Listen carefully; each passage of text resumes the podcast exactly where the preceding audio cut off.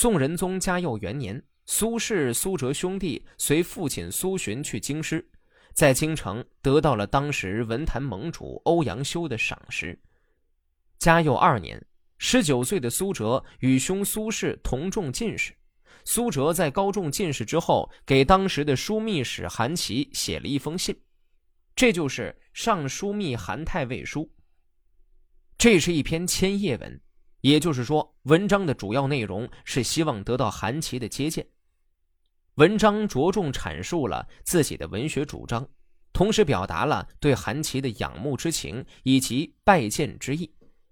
但在表现仰慕韩琦之时，苏辙文中没有流露出攀高枝、求高官的意思，只是将求见高人心切、盼望高人指点以及达仰气目的的内心表露出来。文辞恳切，才华毕显。韩琦字志圭，河南安阳人，仁宗、英宗、神宗三朝为相，拥立英宗、神宗继位，以其文武全才、忠义情怀、扩大胸襟、实干精神。镇安国家，救民疾苦，立德、立功、立言，为世垂范，封魏国公，谥曰忠献。世人常敬称之魏公、韩魏公、韩忠宪。虽然不知道苏辙十九岁写完这篇文章的时候有没有见到过韩琦，但韩琦呀却是记住了这个年轻人，并且在关键的时候帮了他一把。嘉佑六年。苏氏兄弟正满怀信心，准备参加仁宗皇帝亲自主持的贤良方正、能直言极谏的测试，苏辙却生病在床。时任宰相的韩琦得知之后，向仁宗奏言：“今年应试者中，唯苏轼、苏辙声望最高，苏辙却偶然生病，一时无法应试。如此人兄弟中一人不得救试，甚非众望啊！”所以，应当将测试时间推迟，以等苏辙病好。仁宗同意了。苏辙病中，韩琦几次派人问讯，听到已经痊愈，方才开考。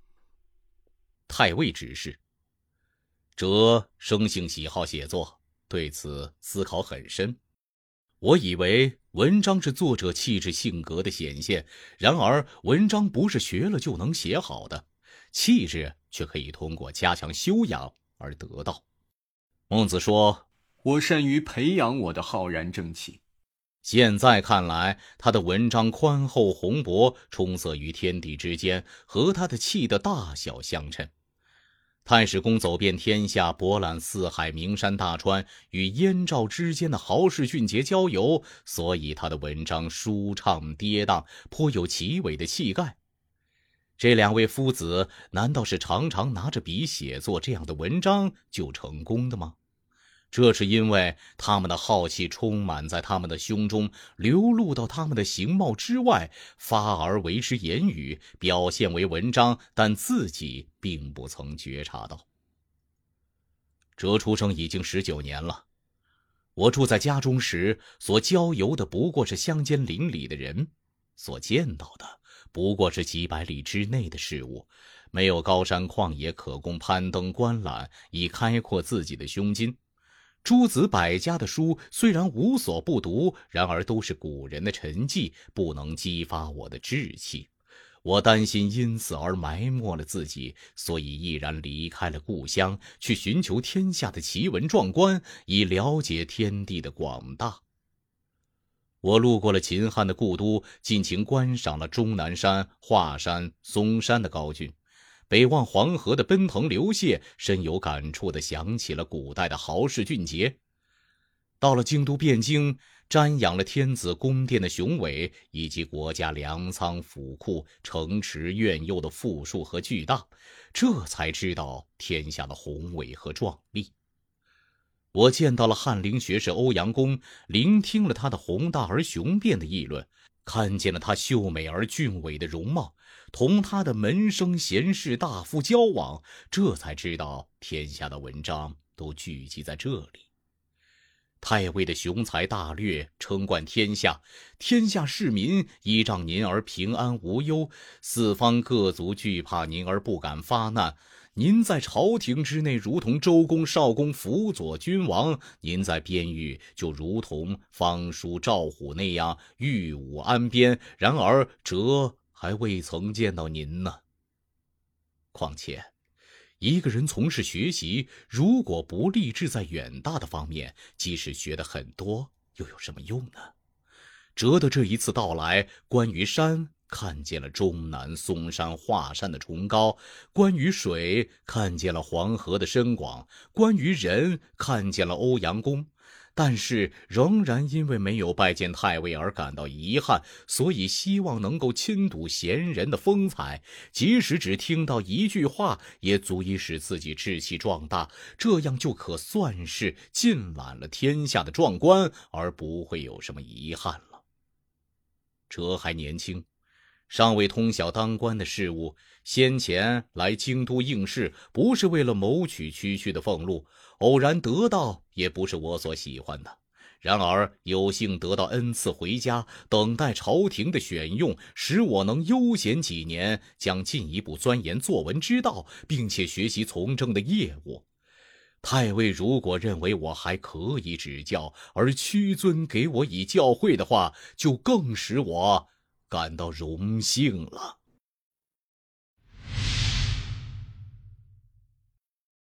明代的南京城繁华兴盛，人口密集，商业昌隆。